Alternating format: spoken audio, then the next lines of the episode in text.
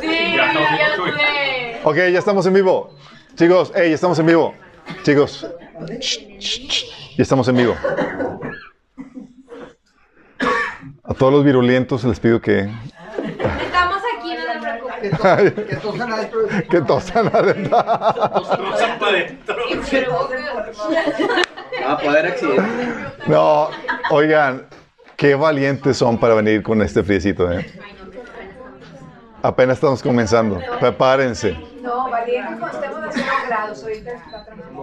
Ok, entonces ahorita no valientes no. Bueno, como quiera, gracias por venir, chicos. Es padre verlos como cada semana. La verdad es que se le disfruta, chicos, pero todo con medida, nada con exceso. Eh, es genial poder estar aquí con ustedes, con este friecito que se antoja el cafecito y el, y el panecito que trajeron, todos los que trajeron el- la, la botana, muchas gracias. Gracias, Ceci, por todo lo que trajiste para los niños. Um, oigan, eh, tenemos invitados eh, el día de hoy. Nos visita Jonathan. Jonathan. Joshua. Joshua. Y también la hija de Dani vino, chicos. Dani. Pipín ya es la segunda vez que nos visita, entonces ya es de. Ya. Sí. Y. Yo. Ah. Sí, el aplauso por ti.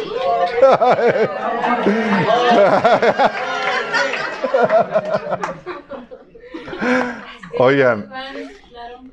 Bueno, vamos a ver hoy la sesión 8 de esta serie que estamos viendo. Estamos estudiando el ser humano. Vamos a comenzar con una oración, chicos. Amado Padre Celestial, te alabamos, te bendecimos, te damos tantas gracias, Señor. Porque tú nos das la vida, los recursos, pones también a nosotros el querer como le sea para venir a buscar de ti, Señor, de tu presencia, de tu palabra, Padre. Y queremos pedirte, Señor, que el día de hoy te manifiestes a través de este estudio, Señor. Que tú hables a través de mí, Señor.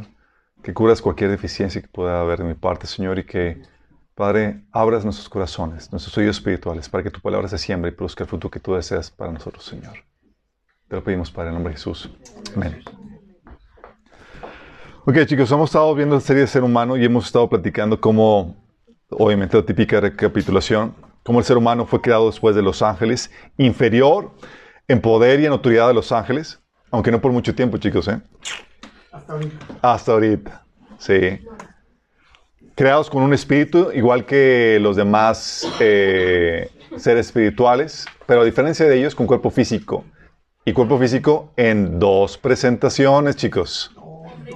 Dos nada más. Sí. Hombre y mujer. Con una capacidad reproduct- reproductiva, el Señor deseaba llenar la tierra de humanos. Sí. También creados con alma, la parte eterna de tu ser que, que ya no se trata de, de si mueres o no, sino dónde vas a pasar la eternidad, chicos. Sí. También vivimos creados con un propósito. Vimos que el propósito es más complejo de lo que típicamente aprendemos de que fuimos creados para la alabanza de Dios o para la gloria de Dios. Sí, pero implica más cosas. Sí, es más complejo el asunto. Y ahí vimos todos los detalles del propósito de Dios para nuestra vida. También vimos que fuimos creados a su imagen y con dominio, lo que eso significa. Fuimos creados para la relación y aprendimos que fuimos creados para relacionarnos con Dios y con el ser humano, con nuestro entorno. Y lo complejo y lo difícil que es relacionarnos con un ser invisible como es Dios. ¿Y ¿Recuerdan qué es lo que necesitamos para relacionarnos con Él? Los ojos de la mente, chicos. La Biblia nos, nos llena de descripciones del mundo espiritual, de cómo es Dios y demás, para que podamos visualizarlo con los ojos de la mente. Y obviamente para relacionarnos con el prójimo se requiere otros ojos. se requieren los frutos del Espíritu Santo, chicos. La vez pasada vimos que fuimos creados para el trabajo, para generar valor en esta tierra, no para destruir, para ser productivos. Y el Señor quiere que trabajemos motivados por el amor, por am- por amor a Él y por amor al prójimo. Y si no hay en ti la suficiente motivación para trabajar por amor, el Señor va a poner otra motivación. Mediocre, pero motivación. ¿Cuál motivación va a poner? El hambre. Esa no falla. Ese no falla. Si el amor no hay, si no hay suficiente amor, el hambre te va a poner a mover. Pero hoy queremos, quiero platicarte que fuimos creados dentro de, este diseño de Dios, fuimos creados para la perfección del reino de Dios, chicos. Cuando la Biblia nos enseña que creó Dios el cielo y la tierra, dice que en Génesis 1.31 que vio, dice, y aquí era bueno en gran manera. Dios hizo todo y quedó sumamente perfecto, con el perfecto equilibrio, todo en orden, todo en armonía. No había pecado, injusticia, no había muerte, no había dolor ni sufrimiento. Todo estaba en perfecta armonía. El hombre en su relación con Dios, en su relación con su prójimo. O sea, no había, Adán no tenía problemas maritales, ¿se imaginan? Todo era perfecto. ¿Qué, qué se entendimos.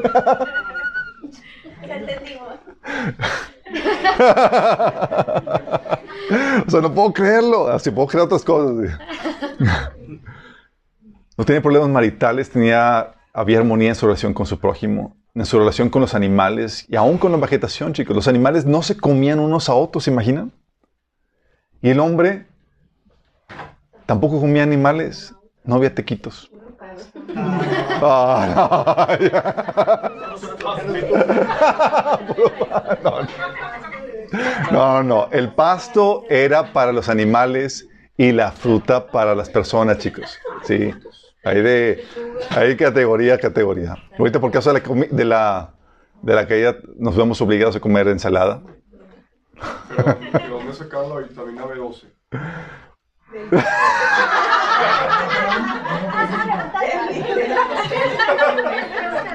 De la fruta de 12. Yo me quedé en los maritales, pero digiero bien. Sí, mucha info. Mucha info. No había pleitos, no había divisiones, ni contiendas, ni nada de esas cosas, chicos. Sí. Los animales eran herbívoros todos. El ser humano tampoco comía animales. Sí. De hecho, ¿se acuerdan a partir de cuándo empezaron a comer eh, animales? Después del. Después del diluvio. Exactamente. Por una necesidad de, por los cambios que hubo en la tierra, tuvo que, eh, eh, cambios físicos también en, el cuerpo del ser humano, hubo la necesidad de que también el hombre empezara a, comer eh, carne. Pero esa perfección, chicos, que tenía en unión con Dios, por esa unión que tenía con el ser humano, con el, ser humano con Dios, fluía el amor, la verdad, la justicia en el ser humano. Era maravilloso al inicio, ¿sí? La creación en ese entonces no era antagónica al ser humano. O sea, no había... Ay, cuiden mi celular, chicos, por favor. La creación, chicos, no era antagónica al hombre. No había cardos, ni espinos, ni cizaña cuando el hombre sembraba. No había, no había zancudos que estuvieran ahí molestando y instigando al ser humano. No había cucarachas. O estaban en orden y donde deberían de estar, no en la cocina.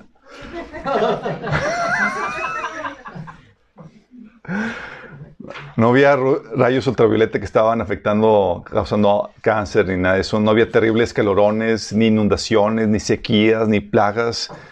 Todo cooperaba, la creación cooperaba con, para bien eh, y para beneficio del ser humano a la perfección, chicos. Sí. Era genial en ese entonces. La presencia de Dios lo llenaba todo, incluido el ser humano, dándole plenitud. Sí. Esa era la perfección inicial. De hecho, cuando hablamos del reino de Dios, chicos, cuando vimos, los que se acuerdan, cuando, cuando vimos el taller del reino de Dios y tu propósito, vimos que el reino de Dios es el gobierno del Espíritu Santo en y a través del hombre sobre su creación en un estado de perfección. En un estado de perfección. Sí. El reino, esa perfección, aún no ha llegado. El reino de esa perfección actualmente solo se ve en el cielo, chicos. Por eso el cielo es el cielo. Sí. Porque es ahí donde se manifiesta la voluntad de Dios. Y cuando se manifiesta la voluntad de, de Dios y se implementa perfectamente, se va a manifestar esa perfección. Pero aunque no, no se ve esa perfección actualmente, por eso oramos para que esa perfección venga a la tierra. Por eso en Mateo 6, 10 el Señor nos enseñó a orar, venga tu reino, hágase tu voluntad en la tierra como en el cielo. ¿Sí? Estamos orando para que esa perfección, el reino de Dios, venga simplemente aquí en la tierra.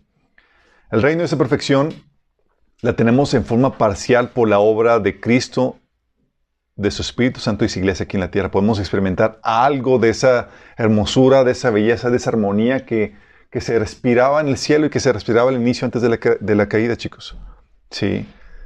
Aún podemos ver algo de esa perfección en la creación de Dios, aunque caída.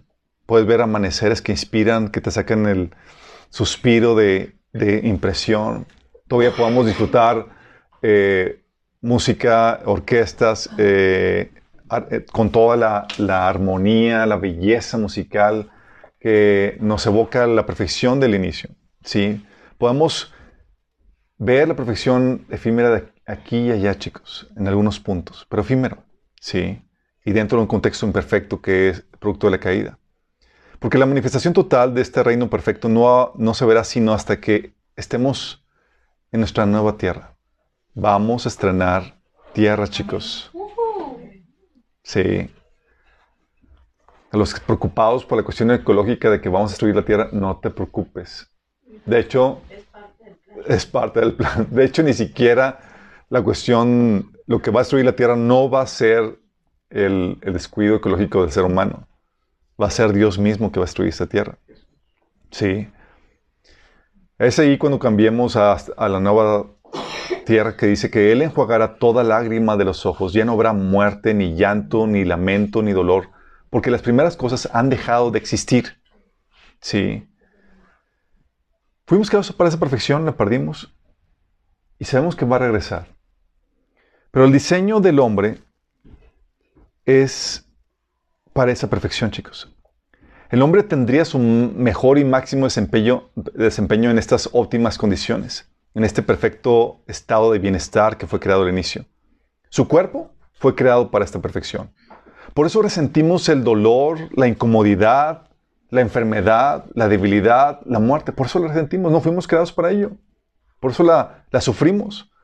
Por eso también tendemos hacia la comodidad y el placer que se manifestaba al inicio de la, de, de, la creación.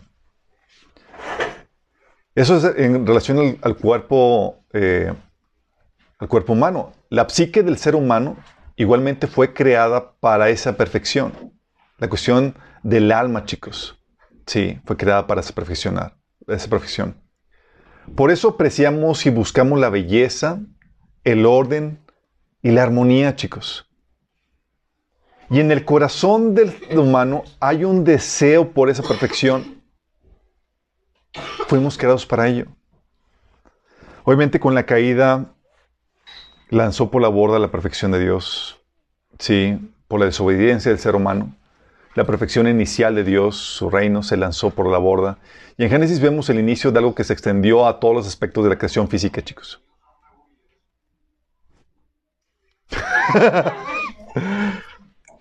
Entró a partir de la caída del conflicto. Dice la Biblia que pondré enemistad entre tú y la mujer, hablando de la serpiente y el ser humano, y entre tu simiente y la de ella. Su simiente te aplastará la cabeza, pero tú le morderás el, el telón. Producto de la caída entra el conflicto entra también el dolor. Inmediatamente peca el ser humano y guía al, eh, le dice eh, a la mujer que haría agudo sus dolores durante el, el parto y el embarazo. Sí. También menciona que eh, entraría la maldición, la dificultad, el fastidio, la pérdida de sentido trascendencia en el, en el trabajo del hombre. Dice la Biblia en Génesis 3, del 17 al 19, por cuanto le hiciste caso a tu mujer y comiste del árbol que te prohibí comer, maldita será la tierra por tu culpa. Qué fuerte. Con penosos trabajos comerás de ella todos los días de tu vida. La tierra te producirá cardos y espinos y comerás hierbas silvestres. Te ganarás el pan con el sudor de tu frente. Eso lo platicamos a detalle cuando vimos el, creados para el trabajo, todo lo que implicaba. Pero también perdimos la presencia de Dios.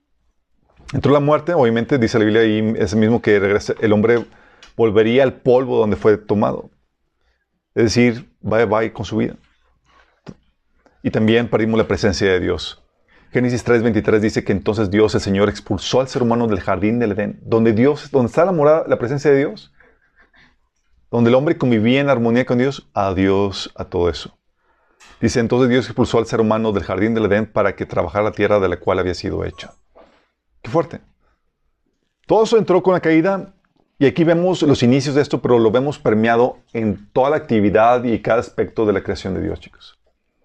El conflicto, el dolor, la maldición, la muerte, la pérdida de plenitud por la ausencia y la presencia de Dios, la pérdida de sentido y trascendencia. Pero dentro del corazón del hombre, chicos, ¿qué crees?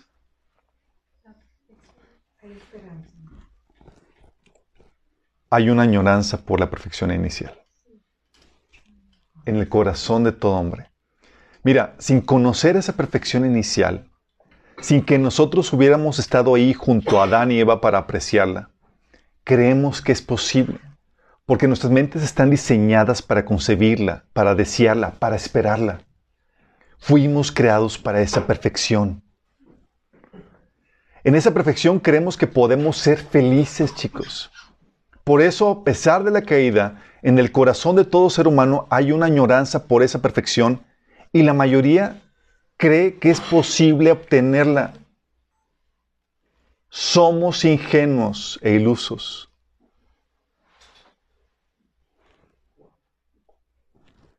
La esperanza de esa perfección creemos que nos va a dar la felicidad. Y en cada etapa de nuestra vida lo vimos, chicos, desde niño.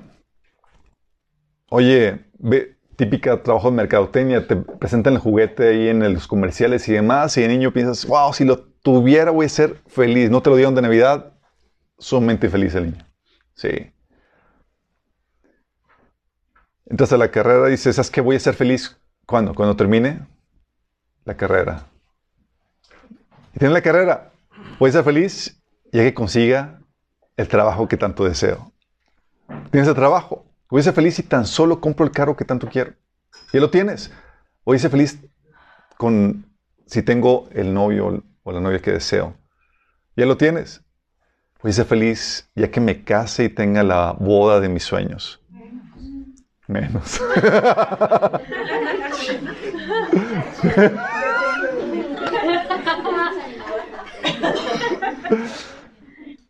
Ya te casas, voy a ser feliz ya que consigue la promoción y el ascenso en mi trabajo. O ya que tenga la casa de mis sueños. O ya que le ponga la cocina y la condicione. O ya que tenga mis hijos. Voy a ser feliz ya que me independice y me vaya bien. Voy a ser feliz ya que me pueda retirar y pueda descansar. Y así te vas cada etapa de tu vida esperando ser feliz ya que tenga la circunstancia ideal, perfecta, que tú piensas que te va a traer felicidad. La tienes y ups, es imperfecta porque falta todavía otra situación que requieres para esa felicidad. Y piensas si tan solo logro ser tal o cual proyecto o sueño. Y como no lo tienes, o no lo logras, vives en un estado de infelicidad porque no tienes esa situación perfecta o ideal. Y dices si tan solo esto, si tan solo aquello. Porque nuestras mentes están diseñadas para concebir, desear y esperar la situación ideal. Y nuestro corazón está configurado para creer que en esa perfección seremos felices. Porque fuimos configurados para el Edén. Fuimos diseñados para el paraíso, chicos. Para esa perfección. Por eso lo resentimos tanto. Y por eso estamos continuamente buscando internamente eso que perdimos. Y es una búsqueda de todo ser humano, chicos. No importa qué religión, si crea o no en Adán y Eva o no, el ser humano en general busca y anhela eso. Aún te encuentras situaciones como personas que, oye, se divorciaron. Oye, los divorciados se vuelven a casar con mucho entusiasmo, creyendo que podrán ser felices a pesar de las malas experiencias del pasado. Lo mismo cuando entran en el noviazgo, oye, patán tras patán, pero todavía tienen la ilusión de encontrar la situación perfecta. Sí. Podemos ver los errores de las personas con las cuales nos enamoramos, pero es más fuerte la ilusión de felicidad que la misma realidad que te grita que va rumbo al debacle. ¿O no? Sí, sabes que el tipo nomás... No, pero la ilusión es más fuerte. Sí, la ilusión de esa perfección. Por eso también la gente se desgasta trabajando, chicos. Sí, la gente se desgasta trabajando por lo mismo. Consiguen un, eh, un vistazo a esa felicidad que sus logros y posiciones les eh, logran dar, pero son efímeros, así es que siguen desgastándose hasta conseguir el siguiente sueño, aquello que les promete felicidad. De hecho, la industria del entretenimiento y marketing, chicos, es lo que te vende. Te vende la situación y el escenario perfecto. La industria del entretenimiento, por ejemplo, es ideal para alimentar ese sueño por medio de sus películas y series. Típicamente te muestran solo un lado de la historia. Te enseñan cómo todos son amigos y se la pasan todos acá bien, bien alegres, todo bien armonioso. Cómo hacen increíbles hazañas sin perder, sin despeinarse ni ensuciarse y hacen cosas. Y dices, wow, yo sí. Sí. El romanticismo perfecto de pareja, todo ilusorio, todo idílico. O escenas incluso para mal de promiscuidad porque te prometen pura felicidad. Sí. Pero no te cuenta, no te, no te muestran las terribles consecuencias de la vida real. Pero te venden el escenario perfecto. Sí.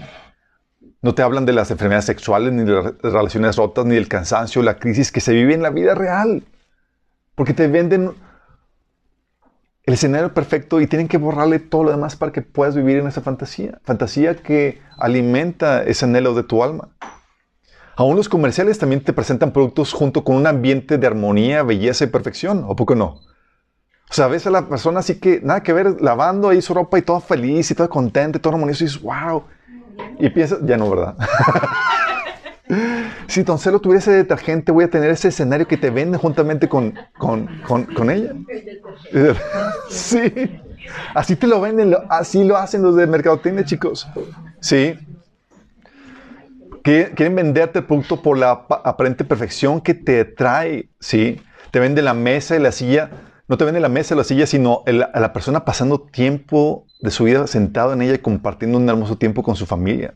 O sea, no solamente la silla en sí, sino es un componente clave en ese escenario perfecto que te están queriendo vender. No solamente el videojuego, sino esas risas y esa compañía de los que están participando en ella. Sí. Lo que está detrás del consumismo, de hecho, chicos, es este ilusorio escenario de perfección que nos venden con las cosas que nos ofrecen. Compramos porque creemos que podremos, que obtendremos ese Edén que hemos perdido. De hecho, lo mismo hacen muchos negocios. Te presentan las tremendas, tremendas ganancias y el estilo de vida que puedes obtener. Un estilo de vida de retiro, algo idílico, lleno de placer y de las cosas buenas de la vida. Sí. Y la gente va y lo compra porque su corazón está diseñado para buscar y anhelar esa perfección, chicos. La gente compra el escenario de perfección que la industria del entretenimiento, los comerciales y ciertos negocios les venden. Y se convierten en la motivación que los mueve a seguir.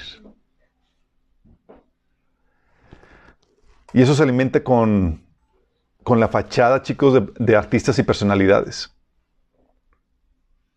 Porque los artistas siempre sonriendo, siempre bellos, siempre ricos, siempre famosos, siempre disfrutando la vida. ¿Verdad? Es la imagen que te venden para que seas, para que sean, eh, para que ellos se vuelvan codiciables. Nadie quiere ver la imagen de un loser despeinado, feo y demás, pues ¿quién lo va a querer? Pero casi, por eso casi no te hablan de sus problemas, sus crisis, sus esquizofrenias, sus vacíos, sus miserias, sus conflictos, su soledad, sus enfermedades. Aun cuando salen videos de ellos llorando o quebrados, la gente ignora esos episodios porque la esperanza de felicidad que ellos ofrecen con sus estilos de vida es todo lo que tienen. Episodios, por ejemplo, Lady Gaga llorando de que estoy vacía y demás, y la gente todavía buscando obtener su estilo de vida, ser como ella, a pesar de que ya ha mostrado señales de que ella ya estar rota, vacía, sin ofrecer nada. Sí. ¿Por qué? Porque el sueño, la esperanza de felicidad que ellos ofrecen es más fuerte. ¿Te ha pasado en las relaciones? Oye, la persona, estás en una relación donde sabes que el tipo es un patán, pero sigues ahí con ella por la ilusión. ¿Y qué de las fachadas que damos en, Facebook, chicos? ¿Poco no? Nosotros aún mismo reafirmamos Lo mismo con nuestro Facebook y demás redes sociales. La foto tiene que ser perfecta. No puede salir uno despeinado ni mal arreglado, tiene que ser siempre sonriendo, en escenas de fiesta o de premiación o pasándola súper bien, aunque no sea así. Y se pone uno así como que el platillo así como disfrutando y con la comida y tal. Y wow.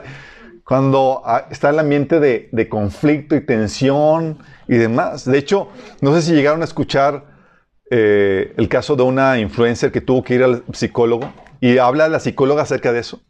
Que él no sabía, ella no sabía que, que ah, esta persona era una influencer muy famosa, que daba tips de éxito y demás. Sí, y estaba yendo con psicólogo porque era, era miserable, estaba en una, sumergido en una depresión, grave, tenía un grave problema de depresión. Eh, pero en su, pero estaba, platica la, la psicóloga que, oye, estaba así hablando de eso, y dice, me permite un tantito, y luego se toma un break porque tocaba la, tenía sus, sus tiempos de, de publicidad, de, de de publicar, y tenía que poner eh, que la, la publicación, y ella se presentaba toda, wow, aquí con, con eh, su amistad y toda la cosa, y luego ya volvía, no, sí estoy miserable y demás. Porque no queremos ser los losers, no queremos ser los perdedores, los emproblemados, los feos, en un ambiente de pura gente linda, plena y exitosa. ¿Sí? Y la gente ve eso en Facebook y dices, wow, sí lo están pasando bien. Wow, sí son felices. Y alimentamos ese sueño, chicos. ¿Sí?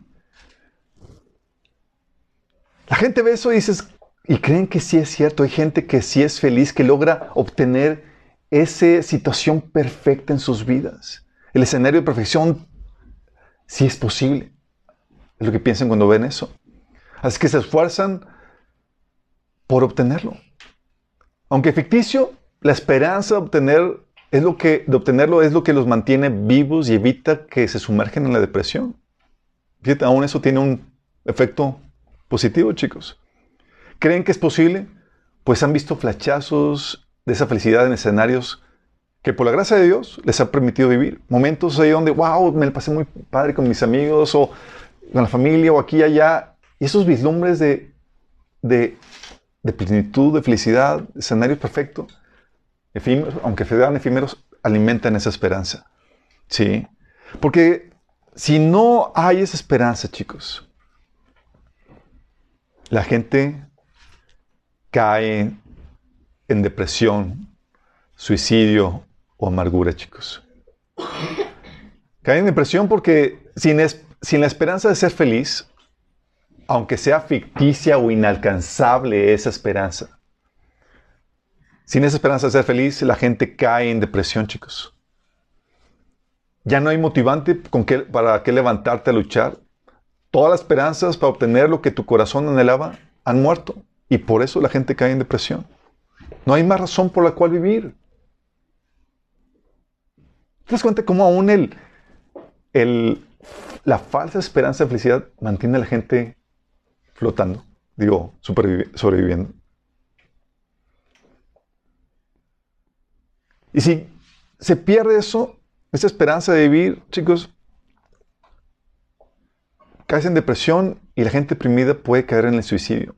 La gente deprimida se mantiene, se mantiene viva solamente por el temor a lo que se van a encontrar después de la muerte por causa del suicidio, chicos. Eso mantiene a la gente a no dar el paso a, matarse. Sí. O porque hay gente, o hay otra gente a la que ellos aman que depende de ellos mismos. Aunque ellos sean miserable- miserables e infelices.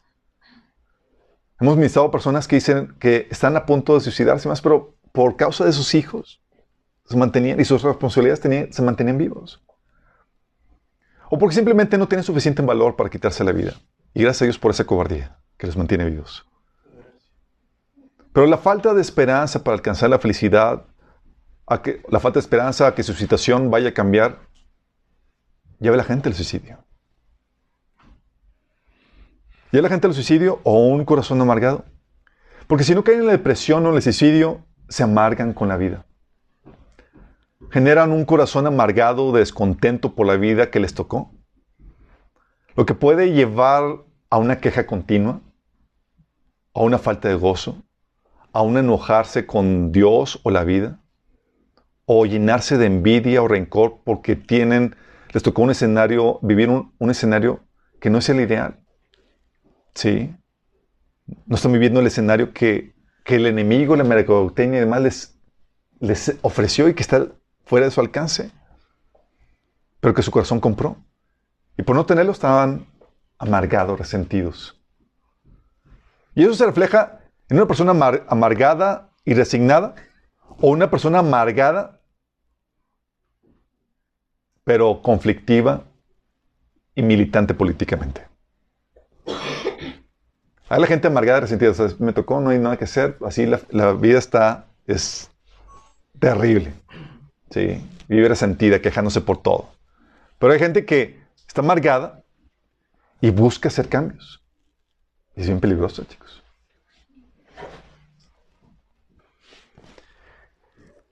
Y es ahí, chicos, que por ingenuos y por ese corazón que fuimos diseñados o calibrados para esperar esa perfección, caemos en el engaño de la utopía. ¿Sí saben qué es utopía? Anhelamos la perfección. Todos desean la perfección que les va a traer esa plenitud y felicidad que los humanos disfrutamos al inicio y para la cual estamos configurados, pero no nos ponemos de acuerdo en cuál es ese, escenario de perfección que estamos esperando. Sabemos que es algo perfecto, pero eso varía de cabeza a cabeza, no nos ponemos de acuerdo en eso, en aquello que nos va a dar felicidad. Ni mucho menos sabemos cuál es el medio para alcanzarlo. Pero esperamos algo perfecto. Pero creemos que puede ser alcanzado por nuestras propias fuerzas. Así que Satanás, aprovechando de esa situación, de esa ignorancia, nos vende sus propuestas. Y es donde uno cae, chicos, en situaciones como el comunismo, feminismo, la agenda del cambio climático, la agenda 2030, chicos. Por ejemplo, los, los adherentes a la filosofía marxista del comunismo. El problema que ocasiona la imperfección presente, ¿saben qué es?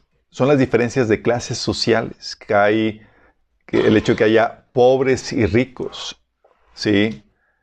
Empresarios y pro- proletariados. La miseria de los pobres en la que se ven obligados a trabajar en muchos casos en, eh, en cosas que no les gusta y bajo el yugo de los ricos, promete terminarse con la utopía que promete el socialismo por medio del comunismo, chicos.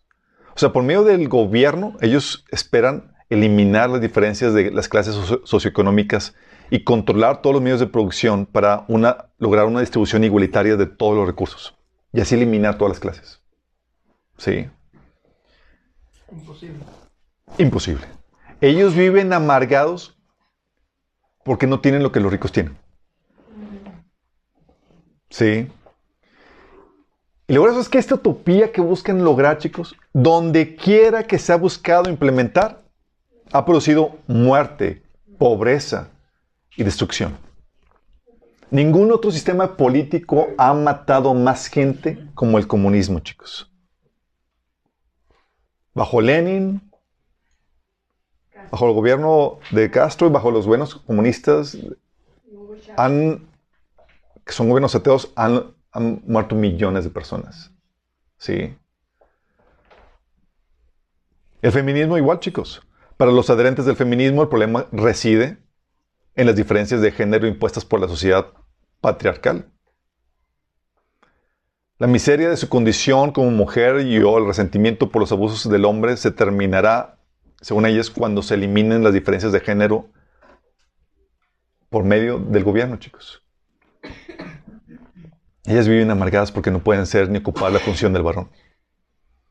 Y donde quiera que se busque implementar esto, viene otra destrucción, desintegración familiar, destrucción para, emocional para los niños, pérdida económica. Vimos cuando vimos el- el- la serie de Viva Patriarcado todos los estragos que traen sobre los niños cuando el padre está ausente, cuando la figura masculina está ausente dentro de la, de la familia. Declive de la sociedad. Completamente declive. Oye, cambio, climático. Pero si te cuentas, todos ellos están buscando la perfección. Pero ellos diagnostican el problema equivocadamente. Con el cambio climático, para los adherentes del cambio climático, el problema es la emisión del dióxido de carbono y otros gases con efecto de invernadero que están trastocando el clima a puntos, según ellos, apocalípticos. ¿La solución? ¿El escenario perfecto? Para dichos, es parar dichos, la emisión de dichos gases, para disminuir, ¿por medio cómo? Disminuyendo la población mundial, eliminando el uso de combustibles fósiles, fertil- fertilizantes, entre otras cosas. ¿Y qué crees, chicos? Igual, donde quiera que se implementen las políticas verdes, encuentras crisis económica, muerte y destrucción. Por eso cuando vemos a Samuel todo emocionado con la agenda verde, dices, ay, nanita. O sea, tú eres el carbón que quieren eliminar. Peor que el carbón que quieren eliminar, es la agenda. Bueno, y la agenda 2030, chicos. Para la gente 2030 te venden el escenario utópico. Te venden la perfección, chicos, que el ser humano anhela y está diseñado comprar y abrazar. Para ellos es posible crear un lugar de perfecta paz, de prosperidad, de armonía ecológica, con igualdad de género, sin pobres en la tierra, sin la necesidad de Dios y con puro esfuerzo humano. Y la gente los cree, chicos. Pero la problemática con la Agenda 2030 es que es la unión de las agendas anteriores que buscan imponer un totalitarismo mundial, un comunismo, con todas las terribles consecuencias que eso trae. La Agenda 2030 es la combinación del comunismo, feminismo, cambio climático y demás, chicos. Entonces es lo peor de lo peor. Pero te venden, te lo venden como la utopía, lo mejor, chicos, la perfección, el anhelo de ese reino perdido que tuvimos. ¿Por qué aceptamos esas propuestas? Porque el modelo occidental capitalista, republicano constitucion- constitucional, que defiende las libertades humanas y que surgió por el cristianismo, aunque ha producido un máximo nivel de bienestar económico y social que ningún otro modelo haya alcanzado, no puede producir la perfección que el hombre perdió en el Edén, chicos. Lo mejor que tenemos, pero no es perfecto, no puede producir esa perfección. Pero el corazón del hombre, ¿qué crees que anhela? Anhela esa perfección a cualquier cosa. Sí, a cualquier costo. Así es que se está volcando a esos modelos que ofrecen esa perfección sin darse cuenta que al rechazar el modelo actual están rechazando lo mejor que pudieran tener. Que pudieran tener antes de la venida de Cristo, obviamente. Rechazan lo mejor que pudieran tener para quedarse con lo peor de lo peor.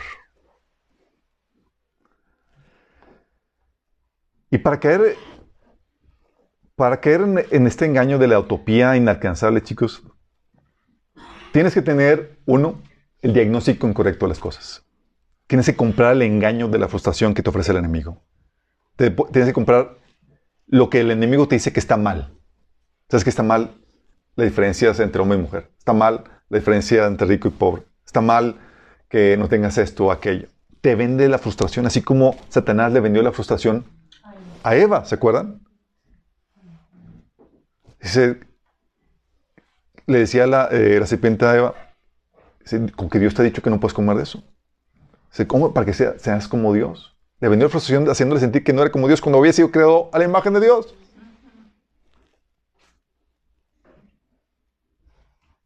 Te vende una inconformidad incorrecta por el escenario que actualmente tienes. Cuando en realidad todo eso es un síntoma del corazón vacío del hombre. Sí. Porque ningún escenario, por más perfecto que, sea, va a poder llenar lo que hay en tu corazón. Entonces tienes que tener el diagnóstico incorrecto y tienes que ignorar la naturaleza pecaminosa del ser humano. El hombre es esclavo del pecado y eso estropeará, por causa del pecado, todo intento del orden perfecto, chicos. Todo intento del orden perfecto está diseñado a fracasar. Solo uno puede aspirar a un orden imperfecto pero funcional, con las medidas necesarias para contrarrestar su naturaleza pecaminosa en lo que llega al reino de Dios. Eso es lo máximo que puede aspirar. Pero sin embargo, por la ignorancia de, por tener el diagnóstico incorrecto y por no conocer el concepto de la naturaleza pecaminosa, aceptamos e incluso proponemos escenarios utópicos, chicos. Somos generadores de ese escenario ideal, aún en nuestras propias vidas. Esperamos a veces la perfección en nuestras vidas o en nuestra familia. Tal vez no seremos comunistas, pero sí en nuestra casa. Es que tiene que ser así perfecto. Dices, no. Y es porque estamos diseñados para, para esa, esa, esa perfección, pero lo estamos mal aplicando. En vez de añorar al reino, queremos esa perfección aquí y ahora, con seres imperfectos. Recuerdo cuando estaba, eh, algunos ya saben, me tocó estudiar en Harvard un, verano y ahí conocí a varias gente muy idealista, muy soñadora, con muchas influencias, muchos planes. Y uno de ellos se llamaba Luis. Y si me está escuchando, le mando saludos. Me platicaba que estaba trabajando con unos empresarios más para construir una comunidad perfecta dentro de, no me acuerdo en qué parte de, de la localidad de México, donde iba a ser eh, económica, eh, ecológicamente armoniosa, sustentable, con gente. O sea, él te platicaba el escenario y dices, wow, el cielo en la tierra. Y estaban trabajando para invertir y toda la cosa. Digo, brother, va a fracasar eso. Y no necesitas ni siquiera vendernos porque me quiere invitar a participar eso. Ni siquiera tengo que comprarte nada. Está destinado a fracasar. Y él así choqueado. ¿Pero por qué es eso? O sea, qué pesimista y demás. Y yo, ¿cómo te explico? Sí. Hay un concepto que se llama naturaleza pecaminosa. Aunque tengas ese escenario perfecto, por ser las personas imperfectas, lo, es, lo van a destruir. Y vas a quedarte con un escenario, escenario imperfecto, pero medio funcional. Pero cuando buscas implementar esa perfección, caemos en extremismos tras extremismos que traen destrucción y traen dolores y demás. Por eso la gente cae en sectas, en comunas que les ofrecen eso. Oye, durante los 60, chicos, y, y, parte ahí, la gente huía, se iban comunas para buscar el, el, escenario perfecto de armonía y con los, así todos hipiosos y demás para... Eh, y terminaban agarrados de los pelos, eh, peleándose, andaban mal. Aún tú ves documentales de, de, sectas y demás que te vendían esa perfección. Todos ahí en armoniosos y demás, pero le rascabas y era un totalitarismo, era un control, una manipulación, una pérdida de libertad. Era terrible. Por eso todo escenario que busca construir esa profesión está destinado a, a perecer. Entonces no trates de implementarlo. Ni siquiera en la iglesia, chicos. es que tengo una iglesia imperfecta. Así es. Lo que nos enseñó el Señor que estaba mal, chicos, no es una diferencia de clases, no es una diferencia de, sexos, no es el cambio climático. Lo que el Señor nos enseñó que estaba mal era nuestra, es nuestra separación de Dios por causa del pecado, lo que nos esclaviza a cosas malas y nos encamina a la destrucción, chicos. Para Dios el diagnóstico, ¿qué está mal? ¿Por qué se perdió la perfección? ¿Por qué las cosas no son perfectas? Por la separación entre Dios y el hombre por causa del pecado, que lo esclaviza a cosas malas y lo encamina a la, destrucción. Lo que tú ves en la Biblia. Por eso perdimos la, la perfección inicial, chicos. Y la única forma de recobrarla es por medio del sacrificio de Cristo. La única. Solo Dios hecho carne, ofreciendo su vida en sacrificio expiatorio por nosotros, podría pagar el precio del pecado que la humanidad había cometido. Eso es lo único que puede restaurar la relación con Dios y traer de vuelta su gloriosa presencia con ella, el reino de Dios. Ese reino de perfección que perdimos. El único.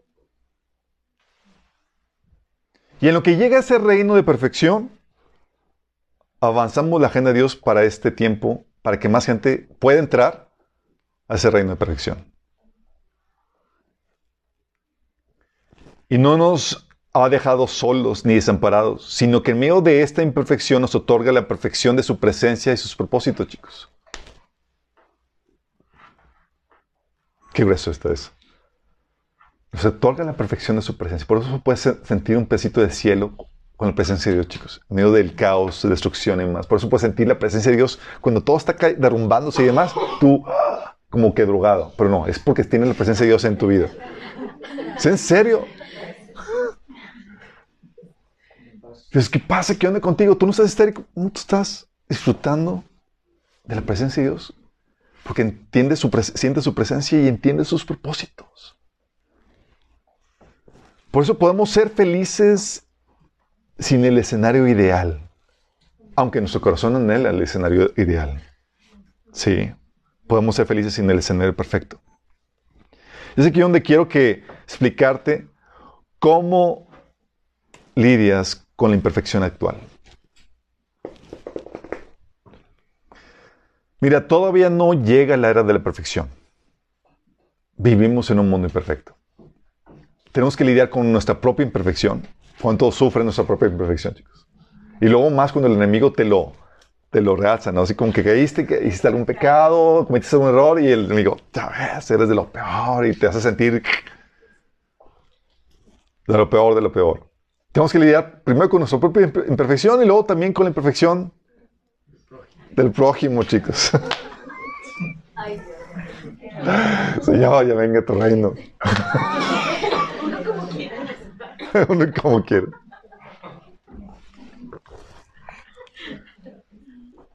Sí, a veces lidiar con la imperfección de uno es bien difícil por toda la condenación que el enemigo viene y con la que nos ataca.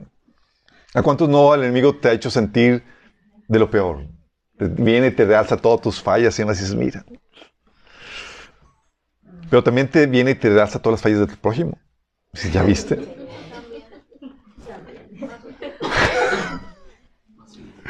O sea, el enemigo, puede ser que el prójimo tenga unas cuantas imperfecciones, pero el enemigo viene y trae la lupa y las, y las hace ver enormes, chicos. Ay, sí. Ay, sí.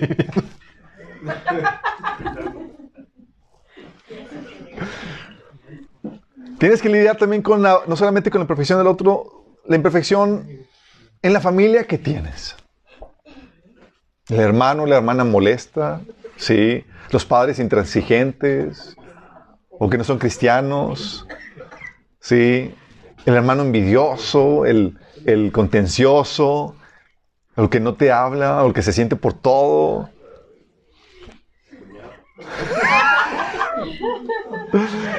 O la imperfección en la iglesia a la que asistes, chicos. Sí, yo hablo de otras iglesias. Oye, hermanos inmaduros, que a veces no te saludan, o que se sienten, o, o que están en pecado, o que te hacen alguna que otra gachada, o que tienen errores doctrinales periféricos, si no serían parte de la iglesia. Pero errores, a final de cuentas. Sí, Faltó la mamá chida. Oh, chida. o la imperfección en tus trabajos y proyectos. ¿Cuánto no hemos sufrido eso? Los retrasos en el trabajo, las fallas técnicas de proveedores. Aquí cada vez sufrimos cada vez que ponemos eh, los celulares en el marcha.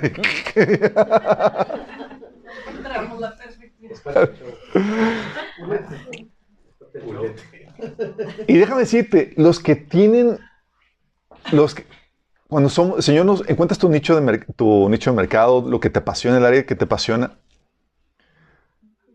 sufres la imperfección en esa área más que otra persona.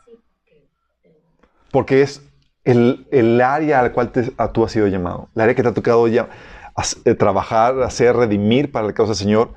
Y la imperfección es terrible. Por eso las mamás sufren más que los papás la imperfección en la casa.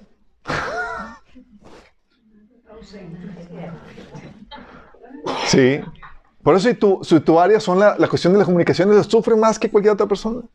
Mi esposa le fascina lo, lo de los medios de comunicación y demás y me sufre. ¿Ya viste? Toma y cómo saliste y lo que... y- porque es su llamado. Pero así cada uno de nosotros. Yo sufro otras cosas también.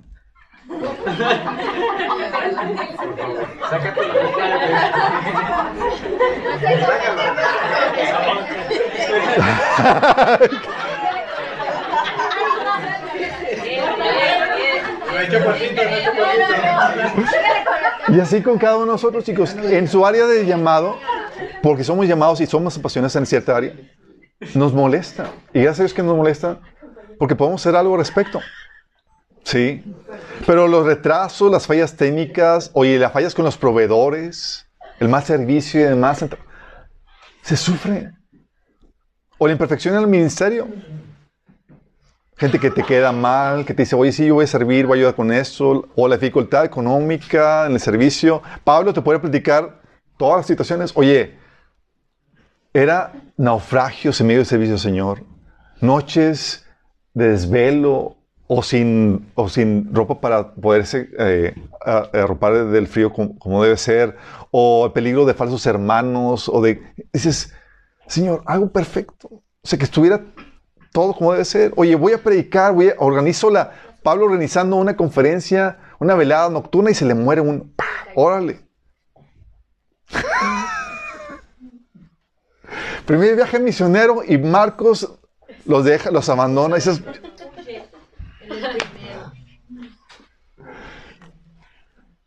falla tras falla, chicos. Sí. Las cosas no siempre fluyen como quisiéramos. ¿Y cómo lo sufrimos? Se sufre, ¿verdad? ¿Cómo lidiamos con eso? Fuimos diseñados para la perfección, pero enos aquí en un mundo imperfecto. Lidiando con la per- imperfección de uno y la imperfección de todos los demás y de todos los aspectos. Pero al mismo tiempo anhelando y esperando la perfección. Qué razón. Porque fuimos configurados para eso. ¿Cómo lidiamos con eso? Primero,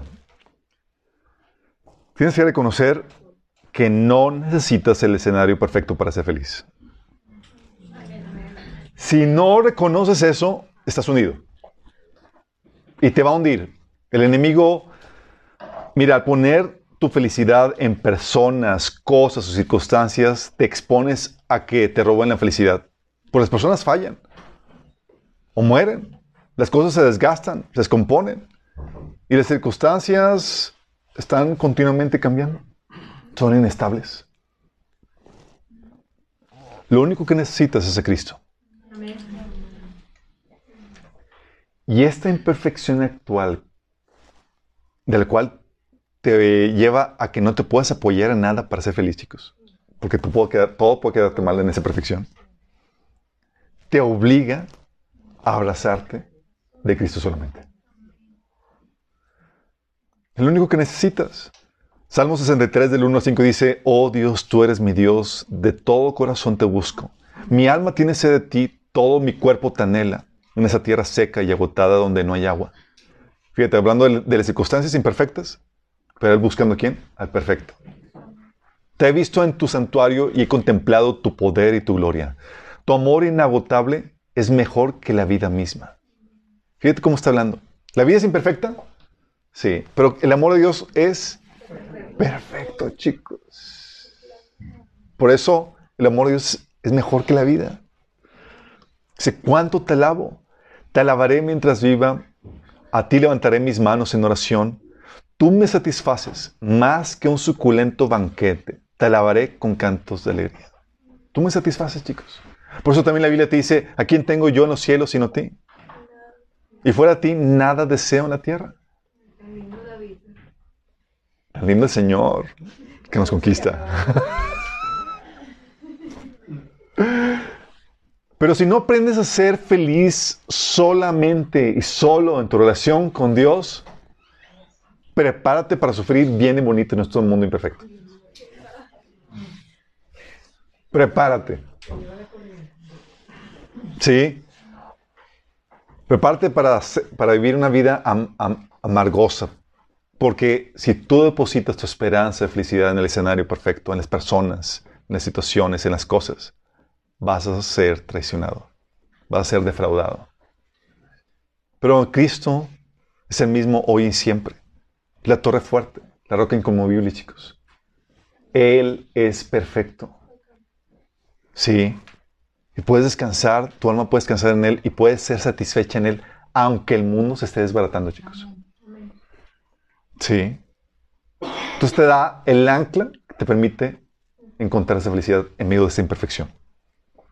tenemos algo perfecto, que es Cristo y su amor por nosotros. Sí. Por eso en medio de la situación más imperfecta que tú estás viviendo, chicos, tú puedes ser feliz. ¿Lo pueden creer? con ojos de la fe, muy bien. Aplicando todo lo que hemos visto.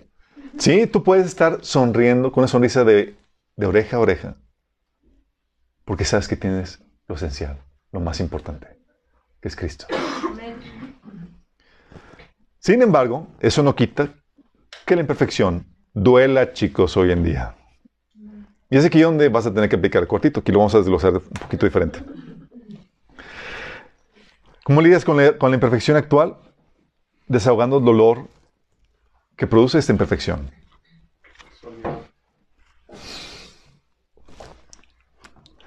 Por eso, chicos, el taller de sanidad es clave en el corazón de, en, el, tu vida como cristiano. Sí. Sea que hayas tomado el taller de sanidad o no, tienes que aplicar los principios de sanidad que el Señor enseña en su palabra. Tienes que desahogar ese dolor. Salmo 62, 8 dice, oh pueblo mío, confía en Dios en todo momento. Derrama delante de Él tu corazón, porque Él es nuestro refugio. Y tú ves que las situaciones que vivía David eran lejos de perfectas. Había situaciones de peligro, de temor, de, de, traición y demás. ¿Y qué hacía David cada vez que se encontraba con eso? Escribía un salmo. Se terapiaba, chicos, escribiendo. Ahí se desahogaba. Señor, ¿por qué me has abandonado? Señor. Y se terapiaba, chicos. Sí. Decía Salmo 142, 2. Ante Él expongo mis quejas. Ante Él expreso mis angustias. Lamentaciones 2.19 dice, desahogan el corazón como agua delante del Señor. Tienes que desahogarlo. El dolor se sufre, chicos. Y si sufre, tienes que desahogarlo. Fíjate, no con tu prójimo, con Dios. Sí. Con Dios. Tienes que ir, platicarle con Él, desahogarte con Él, sufrirlo con Él. Porque Él tiene cuidado de ti, como dice el Salmo 62.8 porque Él es nuestro refugio, dice. Obviamente, no lo sufres y ya sabes lo que tienen que hacer. También para lidiar con imperfección tienes que lo lidias perdonando.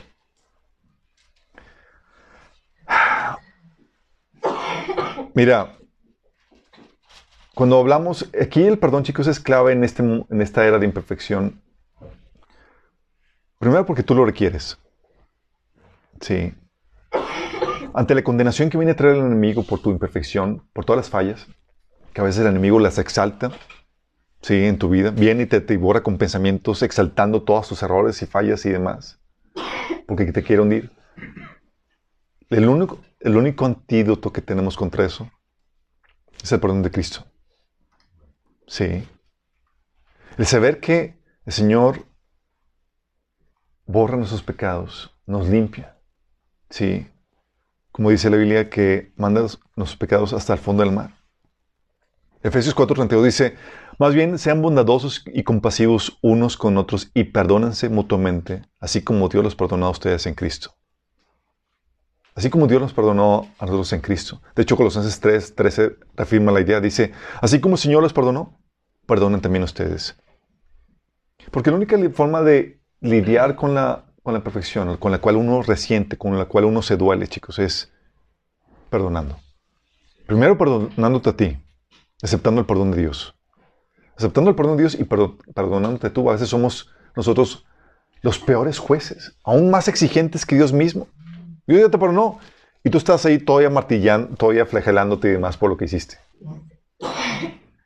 El Señor, yo te perdoné, hijito. Sí, Señor, pero no, me merezco lo peor. y estás ahí torturándote. Tienes que también aprender a perdonarte, pero también tienes que perdonar a tu prójimo. Sí. Y eso a veces es difícil de, de hacer. Porque sabes que nos aferramos a esa perfección. Y el prójimo muchas veces arruina la perfección que tú deseas o que tú esperabas. Un poco no, chicos. ¿Por qué no? ¿O por qué nos resentimos? Porque vino el hermanito y ¡ah! hizo. Todo estaba muy bien.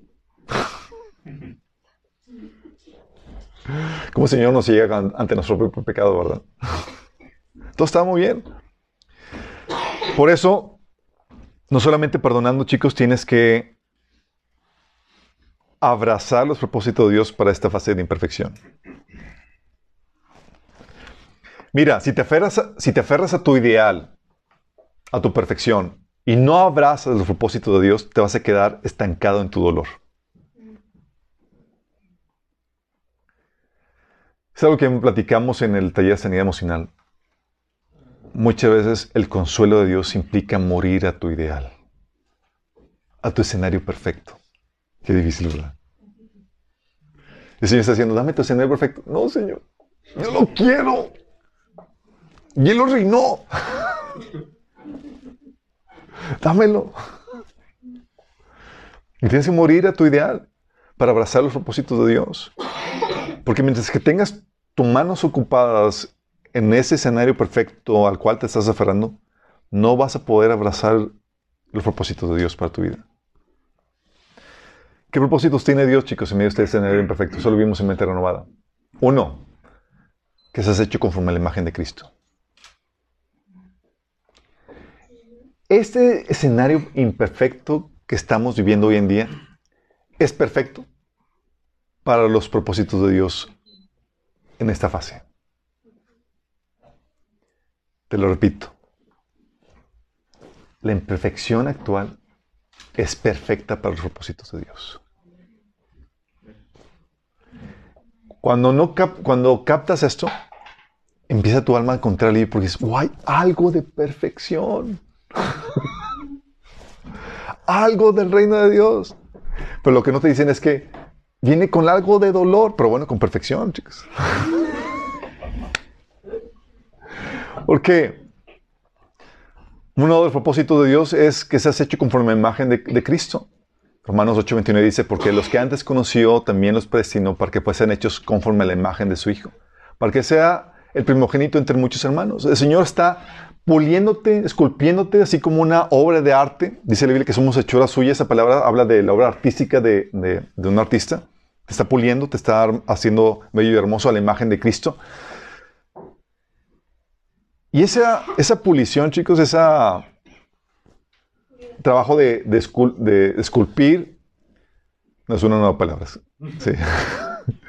Ese trabajo de esculpir, chicos, duele.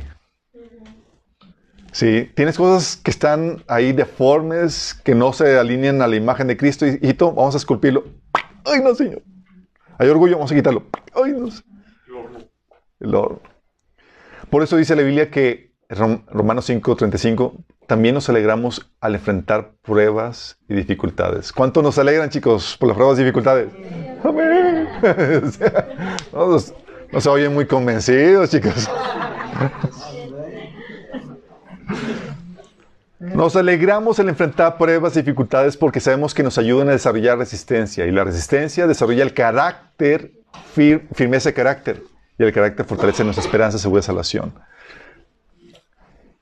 Las dificultades y pruebas desarrollan el carácter de Cristo, chicos. Qué grueso. Por eso dice también Santiago que tengamos por sumo gozo, ¿qué? Cuando nos hallamos en diversas pruebas. ¡Wow! ¡Qué gozo!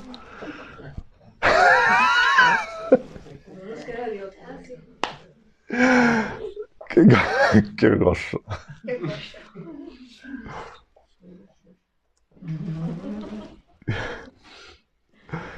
Chicos, a veces nos cuesta abrazar el propósito de Dios porque nos seguimos aferrando a nuestro ideal. Preferimos la perfección, el escenario ideal que queremos, que tenemos en mente, que el propósito de Dios. Pero déjame decirte, tu situación imperfecta es ideal, es, es perfecta para los propósitos de Dios para ti. Pero no porque la diseñó así en un principio, sino porque Dios lo utiliza todo, lo chicos. que echamos a perder. Lo que echamos a perder, Dios es, es tremendamente maravilloso. Como Dios saca de algo tan terrible como es el pecado, la caída, y lo utiliza a la perfección para lo que necesitamos, para lo que, para lo que necesita hacer nuestra vida. Lo utiliza para forjar la imagen de Cristo. Sí. El otro propósito que Dios tiene para este tiempo eh, era caída, chicos, es la salvación de tu alma, tu justificación.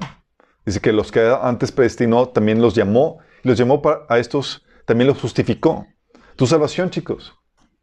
gracias a crisis, a, a tremendas crisis que has vivido y demás, es que mucha gente ha venido a los pies de Cristo. De otra manera no se hubieran acercado, Señor, benditas crisis. Y gracias a diversas crisis, chicos, es lo que permite que muchos se mantengan en el camino del Señor. ¿Sí? ¿Por qué crees que lo que hace el Señor cuando te desvías de su propósito o de los planes que tiene preparado para tu vida? Te da celestial.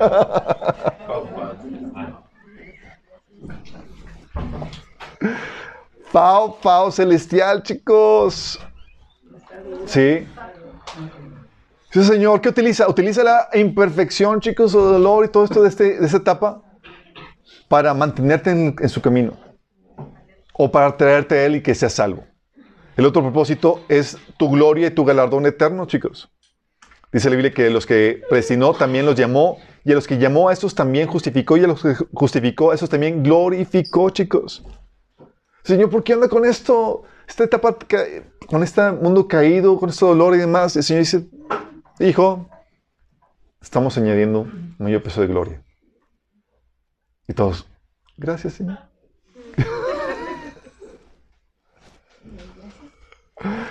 ¿Sabes por qué a veces resentimos la voluntad de Dios? Porque seguimos aferrándonos a la nuestra, a nuestra perfección, chicos.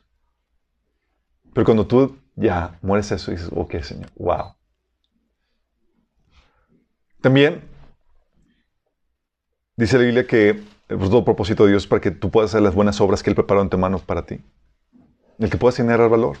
Dice la Biblia que somos hechura suya, creados en Cristo Jesús para buenas obras, las cuales Dios preparó antemano para que anduviésemos en ellas. Buenas obras, chicos. Obras con las cuales tú glorificas a Dios y beneficias al ser humano. Dice la Biblia que en Efesios 1.6, que estoy convencido de esto, que el que comenzó tan buena obra en ustedes la irá perfeccionando hasta el día de Cristo Jesús. Dios utiliza tu imperfección, sufrimiento y, y las situaciones de este mundo caído, y a poco no, chicos. Situaciones que tú sufriste, que- en las cuales el Señor, travesías difíciles y demás, Dios lo utiliza para poder consolar a otros, ayudar a otros, te equipa, te da autoridad. Wow, ahora entiendo por qué el Señor permitió que pasara esto. Si no estuviera podido hacer lo que estoy haciendo. Sí, personas que cayeron en crisis económica y aprendieron de eso, ahora son los que ayudan a otros en esas situaciones. Sí, porque Dios les saca provecho a todo. Y cuando volteas atrás y ves los propósitos de Dios cumplidos y volteas atrás, ves que todo era perfecto en un mundo de imperfección, chicos. Ves la, la sintonía, el acomodo de Dios en cada situación de tu vida dices, wow, es una obra maestra. Es perfecto. Y ves cómo todo se estaba ordenando y encaminando para el propósito de Dios. No solamente es para con José, chicos. Tú ves la historia de José, pues sí, es que Dios estaba con él y lo, lo vendieron y era perfecto para que llegara allá a Egipto y, y lo metieron en la cárcel porque era perfecto para que llegara ahí con... No, no, chicos, no solamente eres con él, es contigo y conmigo. Y a veces no tienes, no, no ves el, lo que la obra de arte que Dios está pintando en tu vida. No tienes que verla ahorita, pero sí tienes que saber que se está haciendo una obra perfecta. Y todo está fríamente calculado, chicos. Dice, tan fríamente calculado que dice la Biblia que no cae ni un cabello de tu cabeza si no es la voluntad de Dios. Están, están contados los cabellos. ¿Quién toma la molestia de hacer eso, chicos? Tú y yo estaríamos así como que, bueno, ahí más o menos, ahí le queda ahí unos cuantos pelillos, está bien, pues vamos ahí, aproximaciones, ¿no? Ahí como que más o menos ahí, wishy-washy la... No, es, pero es tan fríamente calculado que cada cosa, chicos, que permite en su vida. Contabilizado. Todo fríamente calculado, chicos. Todo. Sí. Y Dios lo utiliza. Por eso es maravilloso, chicos. Dices, oye, quiero encontrar algo de perfección hoy en día. Conoce el propósito de Dios y cómo le saca provecho a este estado caído. Dices, wow, más perfecto no podría ser. Y podemos disfrutar en conocer el propósito de Dios y cómo co- convierte este- esta etapa caída en algo perfecto, puedes experimentar algo de esa perfección que perdimos, chicos. Empiezas a experimentar algo de, de una primicia de lo que es el reino de Dios, chicos. También otro propósito es que Dios se glorifique en medio de esta imperfección. Porque, oye, vivimos a veces situaciones de debilidad y demás, y Dios dice, es una situación perfecta para que mi poder se glorifique. ¿Cómo dice, acuerdan? Pablo pide, Señor, ya quítame este aguijón de la carne, Señor. Señor, dice, no, ándale, Señor. No, por favor, Señor. No. Dice Pablo, le supliqué al Señor que me la quitara. Dice, en tres ocasiones distintas le supliqué al Señor que me la quitara. Cada vez Él me dijo, mi gracia es todo lo que necesitas. Mi poder actúa mejor en la debilidad. ¿Y a poco a veces no has resentido la imperfección de tu debilidad, de tus flaquezas, de tu escasez, de tu... Dices, Señor, ¿qué onda con esto? Y Él dice, es perfecta. Pero tú y yo lo resentimos porque queremos la perfección, chicos. Que todo fluya de maravilla. Sí. Pero Señor, no. Es perfecto para que mi poder se glorifique ahí. Dice por eso Pablo, resignado en tu situación de debilidad que no cambiaba, dice, así que ahora me alegra jactarme en mis debilidades, para que el poder de Cristo pueda actuar a través de mí. Es por esto que me deleito en mis debilidades, en los insultos, en privaciones, persecuciones y dificultades que sufro por Cristo. Pues cuando soy débil, entonces soy fuerte. ¿Y sabes cuándo, cuándo llega esa perfección, chicos? Porque cuando eres débil, no te queda más que caer arrodillado ante el Señor y pedirle que te ayude. Porque cuando estás fuerte, pues todo bien, ah, pues sí, Señor, estamos aquí fluyendo. Y cuando te necesite, te aviso. Y el Señor, órale. y te da la habilidad. Y así te recuerda que es el poder de Dios fluyendo en ti para poder hacer las cosas que Él te ordenó hacer. Dice 2 Corintios 4, del 7 al 9. Por eso, pero tenemos este tesoro en vasijas de barro para que se vea que tan sublime poder viene de Dios y no de nosotros. Es para que Dios, es de Dios, ok, vamos a escoger esto, está débil y está, y demás, y ya Dios hace cosas tremendas. ¿Qué onda? Porque para que, se, para que sea Dios el que se glorifique en medio de eso. Dice, nos vemos atribulados en todo, pero no abatidos, perplejos, pero no desamparados, perseguidos, pero no abandonados, derribados, pero no destruidos. Fíjate cómo habla de la debilidad y cómo se manifiesta el poder de Dios. Te dice, atribulados, sí, la debilidad. Ah, pero no, no abatidos. Dice, desesperados, dice, perplejos, pero no desesperados. Perseguidos, pero no abandonados. Derribados, pero no destruidos. O sea, te mantiene en un estado de debilidad combinado con el poder de Dios. A veces quisiéramos que se manifestara el poder de Dios como Sansón, chicos. ¿A poco no? Es que, wow, su fuerte así, todo sano y demás. Pero, Señor, manifiesta y deja que se salga a luz la debilidad y te da el suficiente poder para que salgas avante. Así como que el, espíritu "Ah". Señor, échale más, así como Sansón, Señor.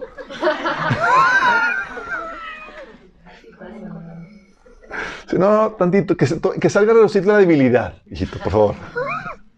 Que, que se vea ahí que, que, que medio le batallas. Sí. ¿Por qué, Señor? Porque es perfecto para que se glorifique, que salga a ver que tú eres débil y que mi poder está actuando a través de ti. También, sí, sí, perfecto, Señor, eh, esta situación de imperfección, chicos, para que se, se glorifique su soberanía, chicos. Sí. Es perfecto ver cómo Dios cumple su propósito y gana victoria tras victoria en medio de este caos y desorden y pecado que hay, chicos. Dice Juan 16:33, dice que en este mundo tendréis aflicción, pero confiad, yo he vencido al mundo. Dice, Dios se glorifica de una forma impresionante, chicos, con esto. Tú ves en el caso de Jesús cómo la traición, la oposición, eh, todo lo que el enemigo quiso hacer, lo único que hizo fue de- desatar los gloriosos propósitos de Dios para Jesús. Todo funcionó y es como dices, Señor, ¿cómo lo hiciste? Ah, soy soberano. En, este, en esta etapa de imperfección, mi, mi soberanía es glorificada. Mis planes son glorificados. Y lo mismo pasa con nosotros, chicos. Sí. Dios se glorifica porque todo lo que el enemigo quiere hacer para tu mal, el Señor lo revierte para sus propósitos en tu vida. ¿Cómo lo hace, Señor? Eso lo vimos en el taller de mente renovada cuando veremos el tema de predestinación. Pero es asombroso. Y en medio de la imperfección sale la perfección de Dios, chicos, en sus planes y demás, acumulando todo. Aún tus enemigos. Y cada cosa que ellos hacen, dice el Señor, todo está fríamente calculado. Es más, era necesario que Judas traicionara a Jesús. Era necesario que esa persona hiciera esa fregadera. Era necesario que eso lo requiero. Señor, confía en mí, mi soberanía se va a exaltar. También esta etapa es excelente para que el amor de Dios se glorifique, chicos. Oh, vaya que se glorifique, chicos. Dice Romanos 5.8 que Dios demuestra su amor para nosotros en que, cuan- en que cuando, en que cuando e- todavía éramos pecadores, Cristo murió por nosotros. ¿De qué otra manera sabríamos cuánto nos ama el Señor si no hubiéramos estado en esta situación precaria en la cual estábamos, chicos? Pecadores, todos mundanotes, todos apartados, corazones rebeldes, Señor, te amo. ¿Qué pasa, Señor? ¿Perdiste la cabeza? Señor, glorificando su amor de esta forma. Dice Romanos 5 del 20 al 21. Pero la ley se introdujo para que el pecado abundase, mas cuando el pecado abundó, sobreabundó la gracia. ¿Qué eres? ¿Qué eres? Se- Señor, mucho pecado, Señor, soy bien pecador, Señor. Ah, tengo suficiente gracia. Hay mucha gracia para ti, hijo. Qué grueso, ¿no? Dice, para que así como el pecado reinó para muerte, así también la gracia reine para la justicia, para vida eternamente, Jesucristo, Señor nuestro. Por eso, el, enemigo puede hacernos caer tantas veces, pero el Señor dice, hay suficiente gracia. Ven, arrepiéntate. Si no te casas de mí, no, hay suficiente gracia. Qué grueso. ¿Por qué, chicos? Dice Efesios 1 del 4 al 5. En amor nos predestinó para ser adoptados como hijos suyos por medio de Jesucristo, según el buen propósito de su voluntad, para alabanza de su gloriosa gracia que nos concedió en su amado. ¿Para alabanza de qué? De su gloriosa gracia. Chicos, Dios quiere que su amor fuera glorificado. Y la situación en la cual estamos es perfecta para ello. La situación en la que estamos era perfecto para que Dios pudiera manifestar el tremendo amor que tiene por nosotros. Y la situación que estamos viviendo, chicos, de con hermanos imperfectos, es perfecto para que tú también muestres lo que es el verdadero amor. Porque si solamente amas a los que te tratan bien, a los que son buenos contigo, ¿qué mérito tienes? Ese, dice la Biblia, es amor pagano. Es amor, dice Pablo, dice Jesús, hasta los paganos hacen eso. Pero el verdadero en que te da algo que no mereces. Es que el hermano me trató muy mal. Es la oportunidad para malo. ¿Sí? Oye, es que me hizo una mueca, o es que no me habla. Es la oportunidad para malo. Me cae mal. ¡Wow! La oportunidad para malo. calculado para hacerles ver, chicos? Vamos a amar más para.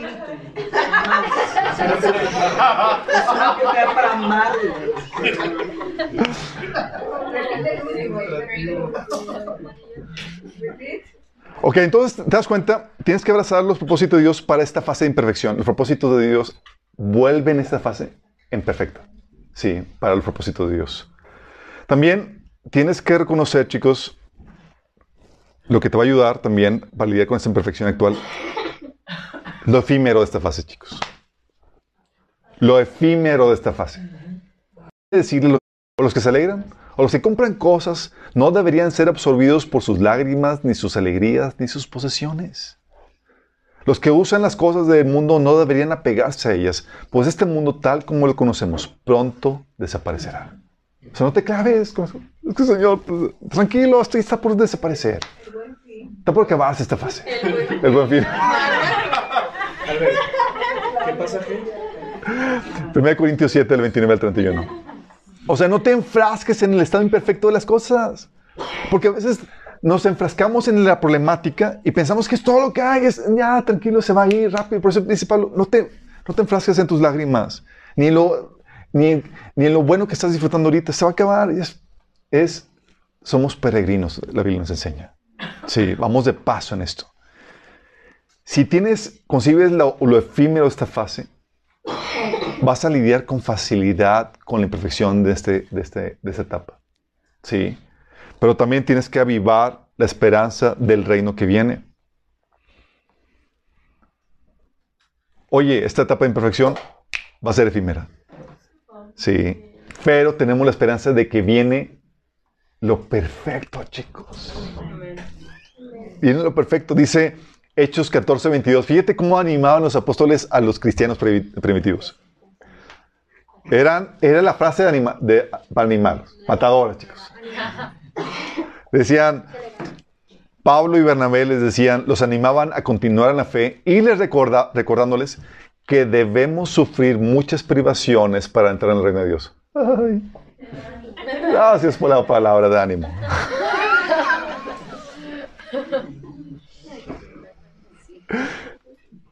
La palabra de ánimo, chicos, no está tanto en las privaciones o tribulaciones, está en el reino que viene y que vas a entrar en él. Sí. El enfoque no es en las privaciones. Te estoy diciendo, sí, van a venir, pero son efímeras. Pero lo que viene es eterno. Dice el 2 Corintios 4, del 16 al 18. Por tanto, no nos desanimamos, al contrario, aunque por fuera nos vamos desgastando, por dentro nos vamos renovando día tras día. Pues los sufrimientos ligeros y efímeros que ahora padecemos producen una gloria eterna que vale muchísimo más que todo sufrimiento. Así que no nos fijemos en lo, no nos fijemos en lo visible, sino en lo invisible, ya que, ya que lo que se ve es pasajero, mientras que lo que no se ve es eterno. Fíjate cómo habla de los sufrimientos son ligeros y efímeros. Pero cuando tú estás enfrascado solamente en esta vida, el sufrimiento que vives no se te hace ni ligero ni efímero, chicos. Viviendo, compartiendo con una, una, hermana, oye, las situaciones, los golpes de la vida y demás, traiciones en la iglesia, eh, personas que, lo, que hablaban mal de ella, y luego su hija le dio cáncer, y estaba de que, decía, hermana, pero son estos sufrimientos, dice que son ligeros y efímeros. Y tratando animal, y ella ¡ah! sufriéndolo como si fueran enormes. Y claro, hay situaciones que son muy pesadas. Pero si pierdes de vista lo efímero de esta vida, y si tú tienes tu enfoque en esta vida, cualquier cosa que pase, se te va a hacer enorme. Pero si tienes la mirada puesta, como dice Pablo, en las cosas eternas, en lo que no se ve, mira, así es la manera como Jesús pudo despreciar el sufrimiento, dice Hebreos capítulo 12, porque tenía la mirada puesta en la recompensa, chicos. Sí, por eso pudo menospreciar lo oprobio. Porque si pierdes de vista eso, bye. No vas a poder lidiar con esta imperfección. De hecho, dice Hebreos 10:34, dice que los cristianos sufrieron junto con los que fueron metidos en la cárcel y cuando ustedes les quitaron todos sus bienes, lo aceptaron con alegría. ¿Cómo que con alegría? Dice, sabían que en el futuro les esperaban cosas mejores que durarán para siempre. ¿Dónde tenían la mirada puesta, chicos? Por eso, chicos, la bendita esperanza, el tener el conocimiento de lo que nos espera y nos depara con el reino de Dios, el tener claridad de eso, es vital para este mundo imperfecto. Mira, hemos vivido situaciones, mi esposa y yo, difíciles, traiciones, complicaciones económicas, problemas familiares y demás. Lo que nos sostiene, parte del consuelo del Señor, es lo efímero que es esto y es la gloria eterna, el reino que viene, lo que va a permanecer. Situaciones que, que ustedes saben, vivíamos aquí con problemáticas con la casa y demás, a veces cortaron el, el árbol que yo había sembrado aquí con mucho cariño y demás, y yo nada más mis mansiones eternas. allá nadie le va a meter mano a los árboles que siembre. o sea, estás con lo eterno ya viendo todas esas cuestiones, chicos. Sí. Por eso, en 1 Tesalonicenses 1.10 dice Pablo, también comentan cómo ustedes esperan con ansias la venida desde el cielo del Hijo de Dios Jesús, a quien Dios levantó los muertos. ¿Por qué esperarlo con ansias? Porque estamos anhelando esa perfección que viene con el reino, chicos. Ya queremos. Y tenemos la mirada puesta ya. Estamos ya con un pie allá. Pero si estás con los dos pies aquí, sufre mi chavo. Sí, porque aquí las cosas están terribles. Dice 2 Tesalonicenses 1 del 5 a 7. Todo eso prueba que el juicio de Dios es justo para, por, eh, por tanto, Él los considera dignos de su reino, por el cual están sufriendo. Dios que es justo pagará con sufrimiento a quienes los hacen sufrir a ustedes. Y a ustedes que sufren les dará descanso, lo mismo que nosotros.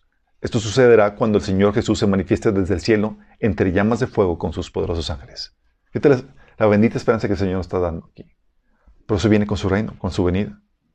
Sí.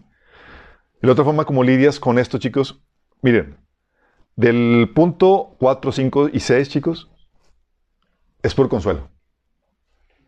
Básicamente aquí estamos haciendo el cuartito, pero te estoy desglosando para el día con este mundo, con este mundo imperfecto. ¿Sí? La otra es, tienes que adquirir y aplicar sabiduría de Dios para disminuir los efectos negativos, chicos. Porque ya, mira, ya tenemos un mundo caído, imperfecto y demás. No la añadas. No, no la, en serio, no la añadas. O sea, todavía lo puedes ser peor con tus decisiones pecaminosas en ignorancia y por falta de prepararte. Dice la Biblia en el Proverbios 19.3, la gente arruina su vida por su propia necedad y después se enoja con el Señor. Señor, ¿por qué permites esto, hijito? ¿Cómo lo hacemos? ¿Nos tomamos discipulado?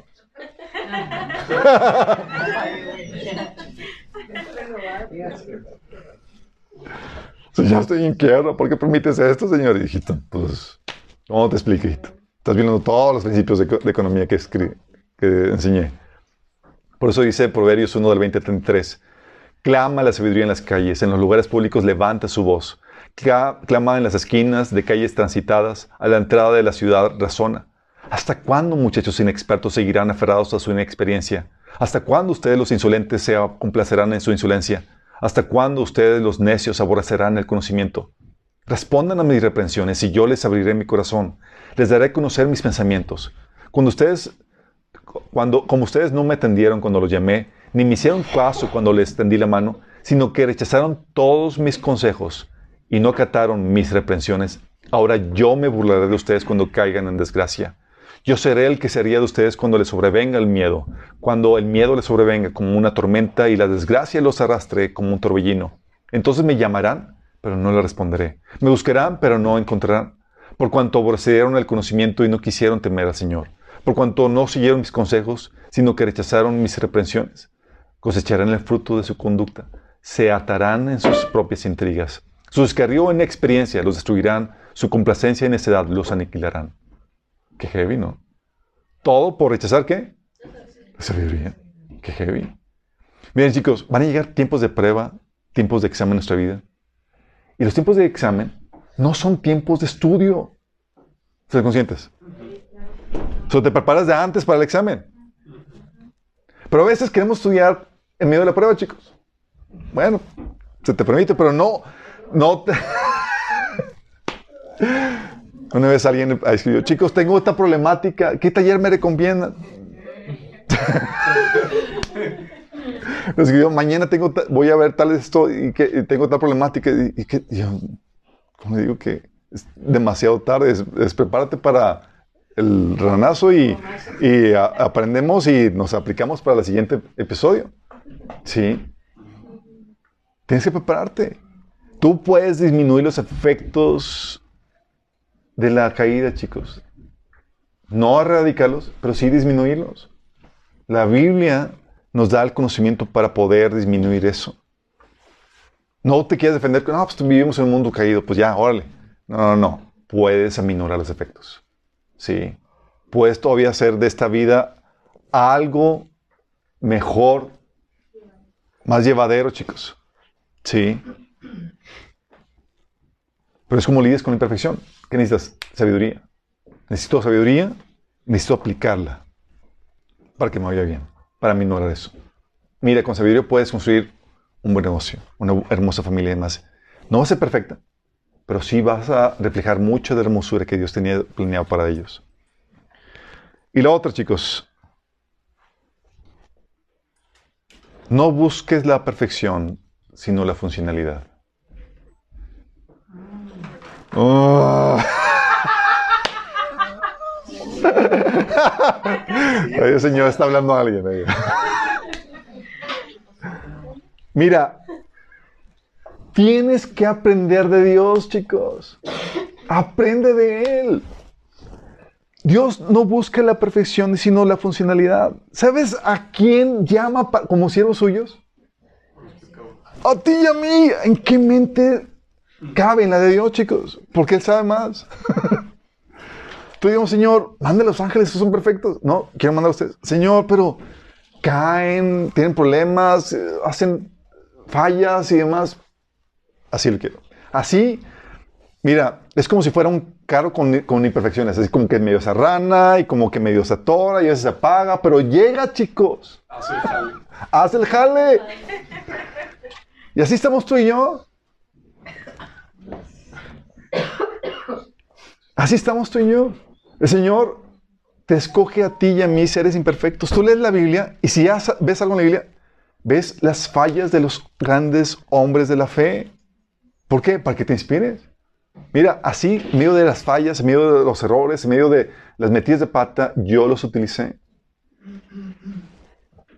Y salió mi trabajo adelante. Mire, yo me he peleado con Dios, he discutido con el Señor. ¿Cómo hiciste eso? O sea, ¿por qué? O sea, ¿por qué enviar a... O sea, enviaste de lo peorcito, escogiste como tus apóstoles. Gente sin preparación, sin nada, todos impetuosos y el otro.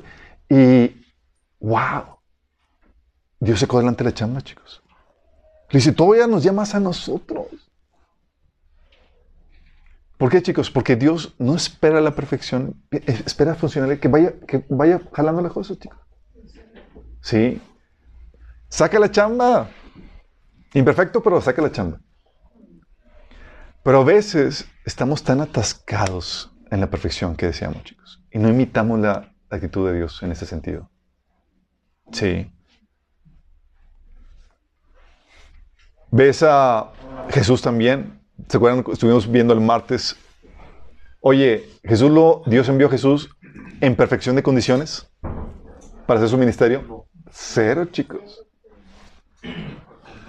Oye, tú y yo, si hubiéramos estado aquí diseñando cómo sería la, cosa, le hubiéramos dado a Jesús, por lo menos, oye, un crucel blanco para que se pueda trasladar y toda la cosa. Condiciones perfectas, ¿no? Oye, ya habíamos eh, diseñado que las cosas, que la tecnología, la tecnología se hubiera desarrollado para que hubiera tenido un altoparlante o bocinas o se hubiera, se hubiera facilitado esas cuestiones, ¿no? Lo hubiéramos cogido, lo hubiéramos enviado en, otro, en otra etapa de la historia hum- humana para que pudiera hacer el trabajo con mayor fluidez y, y demás cosas. Pero no. Estamos viendo cómo, oye, se llenó la casa, ya no cabe la gente, vámonos a dónde, ¿se acuerdan? Vamos al mar. Y vamos a innovar un auditorio aquí en el mar. Necesito un podium. ¿Qué hago para el podium? Un barquito. Órale, para alcanzar a todos y verme a todos. Que nadie esté eh. Órale, atrás. me-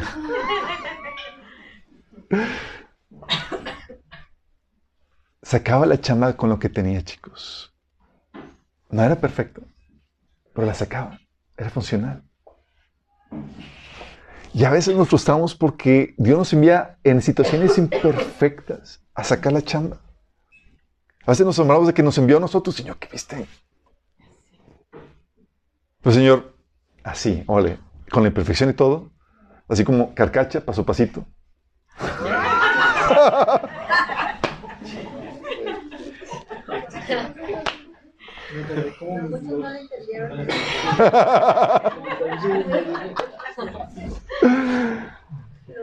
Y así estamos, chicos. A veces nos apagamos, a veces nos arranamos, pero le vamos. Lidiar con esa, con esa resignación de que, bueno, no es perfecto la situación. Sí, pero la consuelo de que, bueno, es funcional, vas a leyendo la chamba. A veces mi esposa y yo nos frustramos tanto porque tendremos mucha la perfección en las cosas que hacemos. Oye, mi esposa y yo, no, sí, ya, hacemos el típico, ¿no? El, el calendario, la agenda, la semana y toda la cosa. Si mañana vamos a empezar con el ejercicio, las eh, tales actividades, la agenda, todo listo y demás, y de repente, por ejemplo, en este último mes, decimos todo eso, y el día, y el día que comenzamos, caímos enfermos. Really, Señor? O sea, Señor, ya, sáquenos de esto, todos aquí sanos y demás, para que todo fluya como, como nuestro ideal quiere. Y Señor, no, no, no, yo quiero mis propósitos primero. Y se tardará un poquito, saldrá un poco mal, se aplazará un poco, pero sale en la chamba. Al final de cuentas, chicos, el trabajo es de Él. Él es el dueño de la empresa. Nosotros simplemente somos los empleados y hacemos lo mejor que podemos con lo que tenemos. Y eso tenemos que hacerlo, chicos. Sí. Y eso te recuerda. El Señor está interesado en la funcionalidad de las cosas. Sale.